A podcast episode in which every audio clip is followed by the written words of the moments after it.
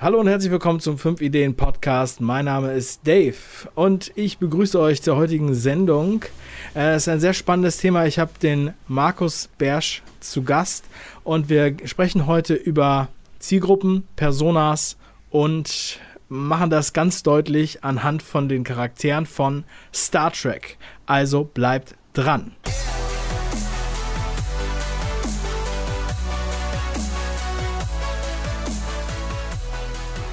Lieber Markus, ich freue mich, dass du dabei bist. Mal wieder ein Markus in der Sendung. Markus ist ein, äh, korrigiere mich gleich gerne, aber du bist ein Analytics-Profi, Google Analytics-Profi und ja, ich kenne uns jetzt schon ein Weilchen und letztens, ich glaube vor ein paar Monaten oder sowas, habe ich einen Vortrag von dir gesehen und der hat mich sehr fasziniert. Da ging es um das heutige Thema Personas, Zielgruppen, Prototypen und ähm, wie man damit umgehen kann, um zum Beispiel einen, eine Website oder einen Webshop zu testen. Das habe ich jetzt schon öfter mal bei mir in Seminaren erwähnt, aber heute möchte ich mal vom Profi hören, was es damit auf sich hat. Markus, stell dich doch mal bitte kurz mit eigenen Worten vor. Ja, gerne. Hallo Dave, hallo Hörer. Ähm, mein Name hast du jetzt dreimal gesagt. Ich bin ähm, mit äh, Google Analytics tatsächlich schon sehr lange ähm, verheiratet und befasst. Unser Brot- und Buttergeschäft hier in der Agentur Gantke GmbH in Mönchengladbach, wo ich als Geschäftsführer sitze, ist aber eigentlich Google AdWords. Und ähm, wir machen hier bevorzugt, was heißt bevorzugt, das hat sich so ergeben, sehr viele ähm, kleine Kunden mit kleinen Budgets und auch mit Kleinstbudgets zum Teil. Und ähm, da geht es aber auch bei denen darum, also ich, ich finde immer, ähm, jedes Budget hat halt einen, einen Anspruch darauf, ähm, auf wirtschaftlich sinnvolle und in dem Rahmen bestmögliche Betreuung. Und auch da finden sich dann schon mal welche, ähm, die ein Ohr dafür haben, dass man ähm, Werbekampagnen im Allgemeinen auch über den Klick hinaus und gerade eben über den Klick hinaus optimieren muss. Ähm, wenn es jetzt darum geht, ähm, eine Zielseite zu optimieren, ähm, dann kann man das natürlich beliebig komplex gestalten. In dem Umfeld, in dem wir uns bewegen, ist aber oft sind die Kosten so ein ganz entscheidender Rahmenfaktor, den man im Auge behalten sollte. Und äh, wenn die mich dann fragen, was kann man für kleine Marken machen, dann muss ich eigentlich sagen, nichts. Ne? Weil ähm, wir können natürlich über so eine Website oder eine Landingpage drüber gehen und die, ähm, wenn die schon besteht, ähm, und sagen, ja, hier Best Practice X, Y oder Z, das sollte man jetzt hier einfach mal ausprobieren.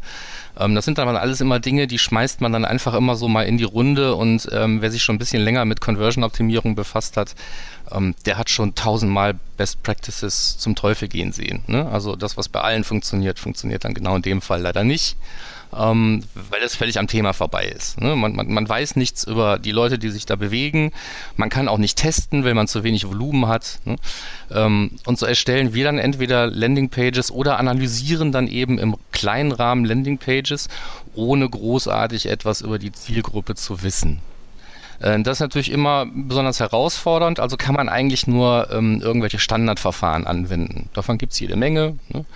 Da gibt es die äh, viel zitierten äh, sieben Ebenen der Conversion von WebArts, da gibt es das Lift-Modell, dieses und jenes.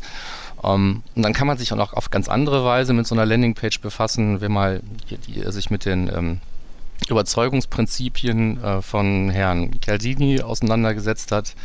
Ähm, der findet da vielleicht auch einen Ansatz, wo man sagen kann, ja, jetzt gucke ich mal, nach welchem Prinzip habe ich denn jetzt hier vorgegangen, könnte ich vielleicht ein anderes nehmen.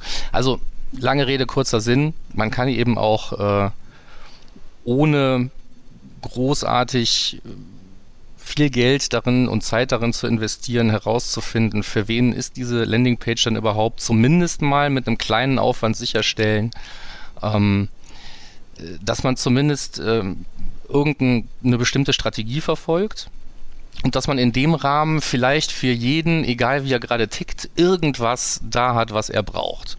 Das heißt jetzt nicht, dass man die Seite vollklatschen muss mit allen möglichen Dingen, ne, weil in der Optimierung von Landingpages ist oft eher die Frage, was kann ich alles wegnehmen, um es op zu optimieren. Ähm, aber trotzdem ähm, kann man versuchen, sich äh, dem Thema insofern zu nähern, als dass man sagt, ich breche es runter auf eine möglichst überschaubare Anzahl von Prototypen, ohne dass ich was über meine Zielgruppe weiß. Und jeder dieser Prototypen, äh, für den versuche ich jetzt mal die Landingpage so zu, zu gestalten, dass ich den damit ansprechen kann. Und damit haben wir sehr, sehr lange jetzt das Thema eingeleitet, warum ich irgendwie mal von äh, Landingpage-Optimierung auf Star Trek gekommen bin. ja, ähm, um das mal ganz kurz ein bisschen konkreter zusammenzufassen. Also man muss sich das so vorstellen, dass ihr ähm, für, also über diese Persönlichkeitsmodelle, wo es ja glaube ich 16 Persönlichkeitsgruppen gibt, ähm, die sozusagen von die, die weiß ich auch nicht, definiert wurden. Könnte ja. man das wahrscheinlich so sagen? Ja, ja ich springe dir mal zur Hilfe. Also ähm, Persönlichkeitsmodelle gibt es natürlich jede Menge und die sind auch ähm, verschieden komplex. Also 16 war so ein Beispiel, was ich mal angesprochen hatte. Ähm, es gibt auch welche mit 32 und 35 gibt es bestimmt auch. Ähm, aber es geht eben darum, dass man Persönlichkeitsmodelle, die ja eigentlich in einem ganz anderen Rahmen zum Einsatz kommt, versucht vielleicht eben in so eine ähm, Landingpage-Analyse mit einfließen zu lassen. Hm, also Persönlichkeitsmodelle an sich gibt es, wie gesagt, massenhaft. Ähm, die in der normalen Conversion-Optimierung benutzt man die aber normalerweise eben, um seine Zielgruppen zu typisieren, Personas zu finden oder wie auch immer. Ne? Und in der Psychologie ähm, werden die halt äh, relativ häufig eingesetzt, gerade im Rahmen von äh, Persönlichkeitstests. Ne? Und äh, von diesen Modellen gibt es halt relativ viele, ähm, so Big Five oder auch das Ocean-Modell, also äh, ist eigentlich das gleiche, ob man jetzt äh, Five Factor oder Big Five oder Ocean hört. Da geht es auf jeden Fall immer um fünf Faktoren. Ähm, Ocean steht für äh, Openness, äh, und dann ein Wort, was ich gar nicht aussprechen will und so weiter. Ne? Also das sind halt äh, Akronyme, also Ab Abkürzungen. Ähm, das ist relativ bekannt geworden jetzt in letzter Zeit. Äh, hast vielleicht mitbekommen hier äh, Cambridge Analytics, die ja gesagt haben, hier, wir haben Trump jetzt irgendwie an die, an den, an die Macht gebracht. Ähm, die haben ja einen großen Wind drum gemacht, wie die aus Persönlichkeitsprofilen, also Ocean-Profilen von sehr, sehr vielen Menschen, ähm, sehr passend personalisierte Werbung und äh, Wahlkampfwerbung ausgespielt haben äh, ihre Kampagnen darauf aufgesetzt haben und das hat eben vielleicht oder vielleicht auch nicht nachher den Ausschlag gegeben. Ne? Das wird ja viel diskutiert. Haben wir übrigens auch schon hier im Podcast besprochen. Denn ähm, der Alexander Nix war ja bei den Online Marketing Rockstars, hat er ja auch eine Keynote gehalten, und darüber habe ich dann auch nochmal quasi eine Meta-Podcast-Sendung gemacht, wo ich so ein paar ungeliebte Themen zusammengefasst habe. Äh, und unter dem, unter, unter dem ungeliebten Themen-Podcast kann man auch noch mal die Keynote von dem Alexander Nix finden und sich die nochmal angucken. Ich fand das sehr interessant.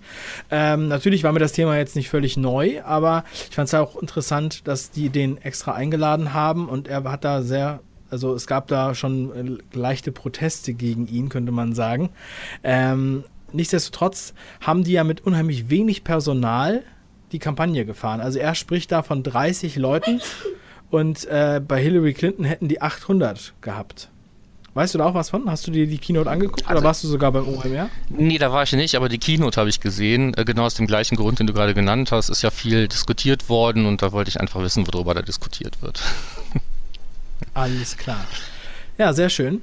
Ähm, so, und du bist jetzt, hast ja auch wirklich, äh, sagen wir mal, einen guten Weg gefunden, das zu illustrieren oder ansprechend zu illustrieren, weil bis jetzt hat sich das ja alles ist schon sehr nerdig angehört und hier und da und Personas und so weiter.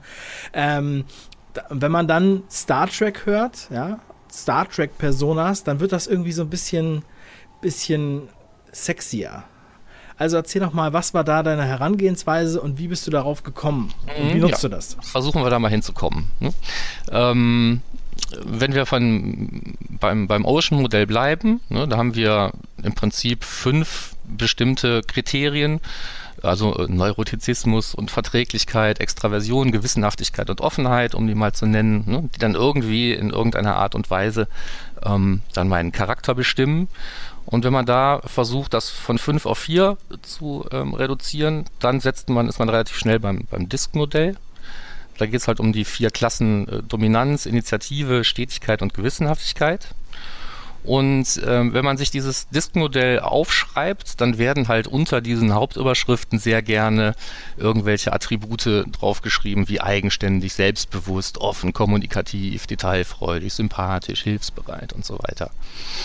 Und ähm, wenn man das Disk-Modell noch ein Stückchen weiter treibt, dann ist man an einem Punkt angekommen, ähm, der sich mehr oder weniger oder den ich wiedergefunden habe, ähm, will nicht sagen durch Zufall, aber ähm, ich habe da eben Parallelen gesehen, äh, als ich äh, von Brian Eisenberg ein Buch gelesen habe, ähm, wo er in so einem Kapitel, äh, What's in it for me heißt das eigentlich, ähm, auch vier verschiedene Prototypen aufzeichnet, nämlich den äh, kompetitiven, den spontanen, den humanisten und den methodischen.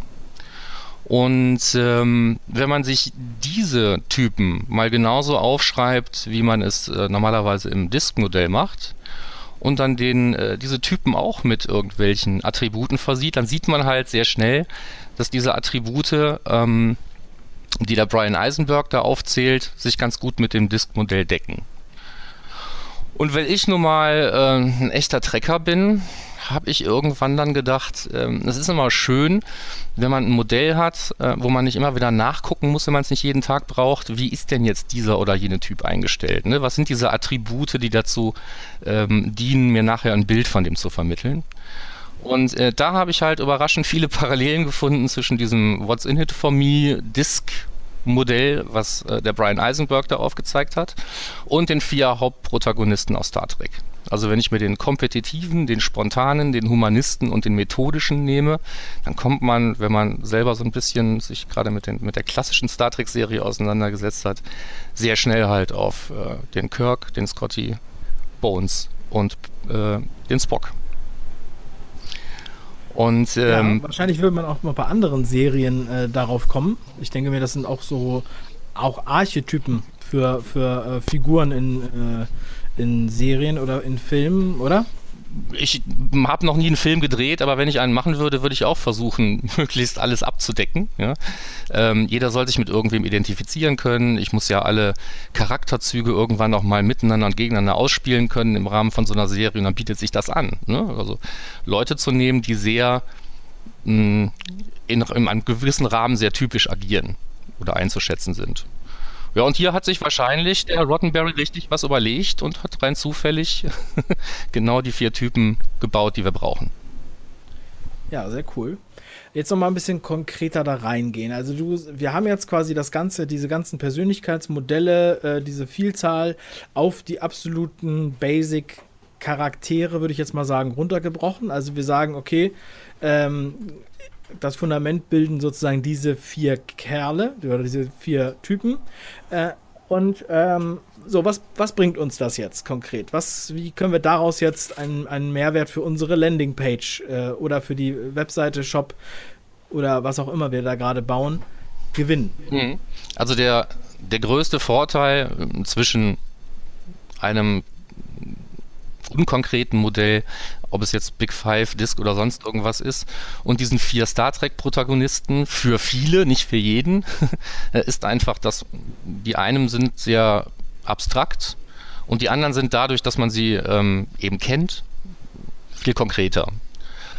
Das heißt, ähm, ich muss mir nicht die ganzen Eigenschaften von irgendeinem bestimmten Typen merken und gucken, ob dies jetzt in jenes Raster passt oder nicht, sondern ich habe halt die ganzen Eigenschaften vereint in diesen vier Charakteren, von denen ich dann denke, dass ich sie ganz gut einschätzen kann und selber kenne.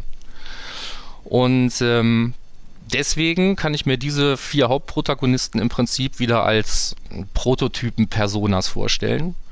Ähm, wie wir gerade gesagt haben, die sehr relativ sorgfältig konstruiert äh, sein, äh, sind offensichtlich. Und ähm, dann sage ich, okay, wenn wir jetzt sagen, jeder Mensch, egal wie er jetzt auf meine Website gekommen ist und ähm, was so seine Vorgeschichte ist, wenn ich jetzt nur die Persönlichkeit versuche zu betrachten, dann ist der in irgendeiner Art und Weise eine Mischung aus diesen vier Hauptprotagonisten. Ne? Weniger ist, also wenige Leute sind 100% Kirk oder 100% Scotty-Typen oder komplette Spocks. Aber ähm, meistens sind wir halt so Mischtypen davon. Das ist in den anderen Modellen auch nicht anders. Ne? Man hat immer so und so viel Prozent halt in diesem Quadranten und, und irgendwo hat man sein Übergewicht und irgendwo ist man vielleicht unterrepräsentiert. Und genauso stelle ich mir dann bei so einer ähm, Analyse, bei der Kosten und Zeit so ein großer Faktor sind, ähm, stelle ich mir einfach vor, ganz vereinfacht, wenn jetzt der Scotty vorbeikommt, wenn Kirk vorbeikommt, wenn Bones vorbeikommt oder wie auch immer, dann ähm, habe ich für den was auf der Landingpage? Kriege ich den mit seinen Grundbedürfnissen? Was würde den animieren, hier wirklich auf den Knopf zu klicken? Ähm, oder was braucht der, um die Entscheidung zu treffen? Ähm, und da wird das dann konkret. Also man kann sich im Prinzip eine, eine, eine Seite vornehmen und sich dann den Kirk-Hut aufsetzen und die mal von oben bis unten durchgehen und schauen, was würde mich da alles ansprechen oder was widerspricht was dem, was Kirk, ich brauche. Was würde denn Kirk ansprechen und was würde Spock ansprechen? Nur mal so als konträres Beispiel. Naja, ob die so konträr sind, weiß man gar nicht. Also es gibt bestimmt auch Leute, in denen Kirk und Spock drin steckt. Ja. Aber ähm, wenn wir jetzt den Kirk uns mal äh, als jemanden, der durchsetzungsfähig, entscheidungsfreudig und vielleicht auch ein Stück weit risikobereit ist, ja, dann braucht der wahrscheinlich eher ähm, eine Argumentation, die ähm, ich will nicht sagen geschäftsmäßig ist, aber der braucht halt schon irgendwo Argumente. Ja? Die Business-Vorteile. Ja, die Business-Vorteile, es muss halt, wie immer, es muss halt ein Nutzen kommuniziert werden. Ne? Das muss man sowieso machen, weil das spricht wahrscheinlich eher den, den, den Kirk an. Und ähm, den Spock, wenn wir uns den vorstellen, dann ist das eben als methodischer Typ. Was fällt jetzt so methodisch ein? Ja? Äh, der ist halt systematisch, der ist logisch, der ist kritisch, der ist detailfreudig. Das sind die Leute, für die man unten drunter die ganzen Listen packt mit den Produkteigenschaften und so weiter. Ja. Ähm, die braucht, die braucht der, äh, der Kirk wahrscheinlich weniger. Ne? Ähm, der geht davon aus, dass er gut informiert ist und weiß, was er braucht und jetzt will er nur noch hier eine Entscheidung treffen und dazu braucht er oft äh, einfach nur einen Preis oder vielleicht auch ein bisschen Druck. Ne? Also der äh, äh, der Spock wird weniger auf Druck reagieren, als es, als es ein Kirk tun würde. Das heißt dann, du gehst jetzt jede Seite durch und dann sagst du deinen äh, Leuten oder den Kunden, okay, hier brauchen wir jetzt noch mehr einen großen Knopf mit einem Pfeil drauf oder hier unten brauchen wir jetzt noch mehr Datenblätter oder das ist noch nicht genug. Und äh, kann man sich das wirklich so vorstellen? Geht ihr dann so durch oder ist das, ist das sozusagen so eine Tendenz dahin? Weil wenn ich jetzt an eine Landingpage denke, dann denke ich jetzt als erstes gar nicht so viel an Daten. Ne? Nee, nee, die Frage ist eben, wo, wo präsentiert man es? Ne? Man sollte nicht ganz oben damit anfangen, aber ähm, ich sage dann auch nicht, hier fehlt das und das und wenn ihr das hinzufügt, werdet ihr jetzt plötzlich reich, schön und sexy. Ne? Ähm, das ist auch eine Formulierungssache. Aber ähm, wenn, wenn die Vermutung naheliegt, ähm, dass einfach viel zu wenig Details da sind für sehr viele der Besucher, um eine Entscheidung zu treffen, dann ist es kein schlechter Hinweis oder Rat, Details hinzuzufügen, die diese Entscheidung fördern können. Auf der anderen Seite ähm, kann es eben auch sein, ähm, dass ich, dass ich rausfinde, dass mir, dass mir hier das Vertrauen fehlt. Ne? Das ist dann oder Social Proof oder was auch immer ähm, dann da irgendwie ähm, nach hinzuzufügen ist. Das findet man auch raus, ohne dieses äh, Modell anzuwenden. Ne? Es geht ja nicht darum, dass ich ein Modell anwende und dann finde ich irgendwelche Sachen, die ich sonst nicht finden würde. Aber wenn irgendeiner Seite ähm, das Thema Vertrauen fehlt oder Social Proof, dann merke dann merk ich das spätestens, äh, wenn ich meinen Bones da durchschicke. Mhm. Ja. Ja, als, als ich zum ersten Mal von deinem Modell äh, gehört habe oder von deiner Idee, da habe ich dann auch überlegt, gut, wie könnte ich das anwenden, ja, für unsere Videoformate, die wir machen. Da haben wir natürlich eigentlich im Endeffekt das gleiche Problem oder die, die, die ähm, haben eine ähnliche Situation, aber wir haben ein anderes Konsumverhalten. Aber ich finde es trotzdem sehr spannend, mit, auch mit diesen vier Charakteren durch ein Format zu gehen. Und ähm, wie würdest du sagen, also wir haben ja dann bei einer Webseite haben wir ja ein nonlineares Konsumverhalten, würde ich jetzt mal so sagen. Ich weiß nicht, wie du das nennst, aber man kommt auf die Seite, der eine geht äh, gleich nach unten, der eine bleibt oben hängen und einer, äh, keine Ahnung, klickt erstmal aufs Impressum oder sowas. Ja. Und ähm, bei einem Video ist es ja normalerweise ein lineares Verhalten, dass du natürlich bei der, bei der, beim Anfang anfängst und äh, sozusagen keine Wahl hast, weil die wenigsten Leute werden jetzt irgendwie vorspringen, wo ich da aber die Möglichkeiten habe, innerhalb eines äh, Kanals verschiedene Typen anzusprechen. Oder wie würdest du, was würdest du mir raten, was wäre da der Ansatz, um auch mit diesen Prototypen arbeiten zu können? Boah, das, äh, das hättest du mich vielleicht vorher mal fragen sollen. Ich habe keine Ahnung. Ähm, nee, im Ernst. Also, äh, die erste Frage ist ja, was ist das Ziel mit, für das Video? Ne? Also, was will ich damit erreichen? Soll es nur bis zu Ende gespielt werden? Soll es, äh, soll davor die Werbung angeklickt werden? Ähm, insofern muss der ganz, die ganze Geschichte immer ein Ziel haben. Das ist bei einer Landingpage immer super einfach. Da ist das Ziel relativ klar, sonst hätte jemand die Landingpage gebaut. Ne? Also, wenn ich der Landingpage nicht ansehen kann, was die für ein Ziel hat, dann habe ich ganz andere Probleme. Aber bei so einem Video, ähm, was ist denn dann dein Ziel bei so einem Video üblicherweise? Soll das was verkaufen? Ja, also Nee, es geht ja ähm, um das Gesamtkonzept. Also ist im Endeffekt das ganze Format, was natürlich aus verschiedenen Videos besteht. Aber die verschiedenen Videos an sich zielen ja auch wieder auf unterschiedliche Menschen. Im einen Video ist man zum Beispiel eher, ähm, sagen wir mal, auf Lifestyle, ja, und im anderen Video ist man eher auf Zahlen oder sagen wir mal äh, im Backend, ja, ähm, dass man da dadurch halt den, den Mix hinkriegt, um verschiedene Zielgruppen bzw. verschiedene Personas und unsere Star Trek-Figuren anzusprechen und dann nachher ein möglichst äh, ja, breit, breites Angebot zu haben für sozusagen ähm, möglichst viele verschiedene Typen. Ja, ich glaube, das Ziel ist natürlich, dass der Kanal äh, aufgebaut wird und langfristig ähm, funktioniert. Mhm.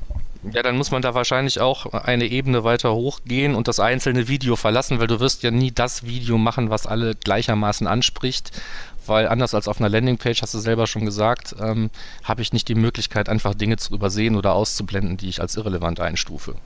Wenn mich Zahlen und Tabellen nicht interessieren, dann sehe ich zwar, dass welche da sind, aber die lese ich nicht. Das ist beim Video ein bisschen was anderes. Da weiß ich nicht, wann du aufhörst, irgendwelche Zahlen runterzurasseln. Ich kann da nicht einfach wegspulen oder sonst was. Insofern ist da der Ansatz wahrscheinlich ähm, eher zu schauen, wie ist denn so in der Gesamtheit meiner Videos, die ich so habe, der Themen, die ich da behandle und die Art und Weise, wie ich das tue, wie ist denn da die Mischung? Könnte ich mir jetzt vorstellen. Ne? Dass man vielleicht irgendwie mit diesem Modell feststellt, dass der Content, den man produziert, eigentlich sehr einseitig ist. Das finde ich aber wahrscheinlich auch ohne das Modell raus. Das ist okay, okay.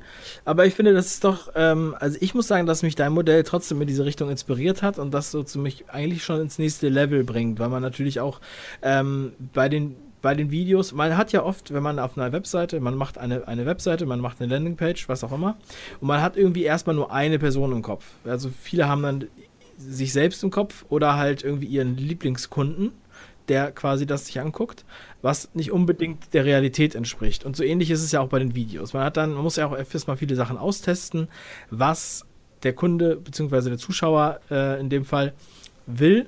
Das kann man ja am Anfang gar nicht gar nicht wissen. Das muss man halt auch austesten.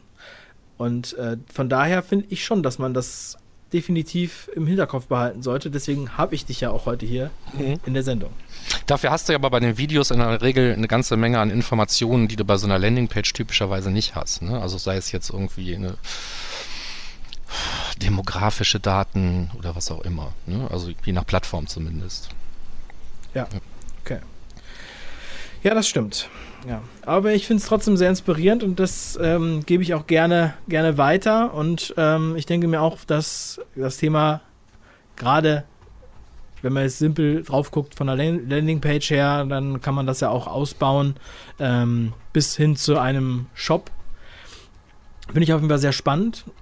Wie können sich denn die Leute an dich wenden oder wo kann man dich treffen, wenn man da nochmal ein bisschen mehr in den Austausch gehen möchte?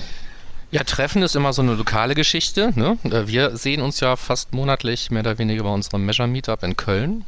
Ähm, das lässt sich mit Sicherheit auch bei Facebook rausfinden, wenn man nach Digital Analytics Measure Meetups sucht. Ansonsten gibt es mich auch auf dieser ähm, exotischen Plattform namens Facebook. Und eigentlich kann man an mir nicht vorbei. Also ich bin noch auf Twitter oder sonst irgendwo zu finden. Es gibt zwar eine ganze Menge Bärschs äh, in Deutschland und auch einen anderen Markus Bärsch, der irgendwie politisch tätig ist, aber wer nach Markus Bärsch googelt, der findet mich dann auch in der Regel. Insofern habe ich keinen Lieblingskanal. Alles außer WhatsApp geht. Okay, gut. Dann ähm, schick mir doch mal noch die Links, dann mhm. packe ich die mit in die Beschreibung, damit sich die Leute da nochmal austauschen können. Ich denke, das Thema ist auf jeden Fall noch beachtenswert und ähm, ich denke mir, das ist bestimmt für den einen oder anderen, der in der Nähe von Köln ist, dann nochmal ein Grund zum Measure Meetup zu kommen. Genau. Ähm, dann äh, mache ich gerne, schicke ich dir. Dann schicken wir vielleicht auch, tu mal den Link dazu, zu dieser ähm, entschärften Version der Präsentation, von der du geredet hast. Das hilft vielleicht ein bisschen dabei. Das ähm, ist ein super, super Angebot. Ja. Ich hatte es ja kaum äh, äh, geglaubt, dass äh, ich habe es kaum ge gewagt zu fragen und super, dass du es anbietest. Genau, den Link von der offenen Prä Präsentation packe ich auch noch mit in die Beschreibung. Dann kann man sich das nochmal ausführlich durchlesen, wie äh, was du damit meinst. Hat man nochmal ein paar Bilder nochmal dabei und mhm. kann das nochmal alles ein bisschen schöner nachlesen. Genau. Wunderbar. Tonspur fehlt dann zwar, aber man sieht so ein bisschen, wie man von viel auf wenig kommt und wie sich das dann tatsächlich mit diesen vier Charakteren deckt und dann geht einem da vielleicht eher ein Licht auf, wie jetzt hier nur bei der Audioerklärung. Ja. Haben wir noch Zeit, dass ich dir auch eine Frage stelle am Schluss? Ja, gerne. Äh, prima. Ähm, du hast nämlich eingangs gesagt, ähm, du würdest das auch gelegentlich im Rahmen deiner Workshops irgendwie vermitteln, ansprechen, wie auch immer. Ähm, ist das denn vermittelbar? ich denke, es ist durchaus vermittelbar. Äh, es ist, ist, ein guter Ansatz, um wirklich mal diese Mauer zu durchbrechen, die ich eben schon mal erwähnt habe. Ja? Also dieses, man hat auf der einen Seite, das geht jetzt nicht nur um Videos, es geht halt auch um Layouts oder um Grafikdesign und äh, auch Thumbnails oder was auch immer, alles, was damit zusammenhängt, weil viele Leute sitzen da und gehen immer nur von sich aus, ja? schließen von sich auf andere. Und das ist halt oft ein Fehler, weil gerade wenn man jetzt auf, auf deiner Seite des Tisches sitzt, ja, mit den Daten, wo man ja immer davon ausgeht, okay, wir können nicht sagen, dass es so ist, wenn wir es nicht gemessen haben, ja, um das mal wirklich abzukürzen, hilft es oft, wenn man dann sagt, so, ich habe jetzt hier diese vier Star Trek Charaktere und es wäre vielleicht auch ganz schön, wenn man sagt, okay, das sind jetzt auch die vier Simpsons Charaktere oder irgendwie sowas, wenn man das aus anderen Sendungen noch findet, wo der eine oder andere sich vielleicht mehr wiederfindet oder Disney Charaktere, was auch immer. Und dann merkt man, durch diesen kleinen Hinweis, ja, den kleinen Stups in diese Richtung, dass bei vielen Leuten dann, ah, alles klar, ich bin vielleicht eher der äh, hier und da in der Ecke und ähm, wenn jetzt jemand anders kommt, gut, dann weiß ich jetzt, gucke ich mir einfach nochmal mit einer anderen Brille meine, meine Projekte an, meine Website, meinen Newsletter oder meine, auch meinen YouTube-Kanal. Das ist sozusagen mein Ansatz dabei. Und ähm, ja, ich finde, dass das, dass das wirklich ein gutes Beispiel ist. Was die Leute am Ende des Tages daraus machen, das ist natürlich, steht wieder auf einem anderen Blatt, aber ich meine, wenn man davon gehört hat, dann brodelt es, finde ich. Ja, das ist, freut mich, dass es bei dir genau zu dieser Reaktion geführt hat. Das ist auch das, was dabei rauskommen soll. Ne? Also, ähm, ob man das im Endeffekt selber macht oder noch besser ähm, einen anderen, es muss eben kein Experte sein, das kann ja ein Stück weit auch ein Laie man kann es nur selber für sein eigenes Zeugs, ob es eine Webseite ist oder was auch immer, am allerschlechtesten. Ne, das heißt also, unser äh, Mehrwert besteht oft auch darin, ähm, unwissend zu sein, im Sinne von dieses ganze Insiderwissen. Ne? Wie ist so ein Ding ja, gebaut, wie ist es gemeint? Ähm, man, man, man, man stellt sich selber nicht mehr die richtigen Fragen und das geht auch relativ schnell. Man muss das mit seinem Produkt nicht jahrelang schon verwachsen sein, um blind zu werden. Das, das ist leider ein Effekt, der sehr schnell eintritt.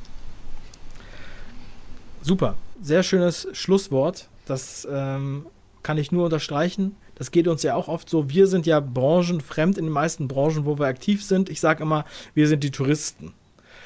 Und wenn man dann wirklich mit dem freshen Blick drauf guckt, dann äh, kann man meist, meistens wirklich von da aus schon sehr, sehr gut helfen. So verkauft man Unwissenheit als Benefit. Das ist genau Kernkompetenz. ja.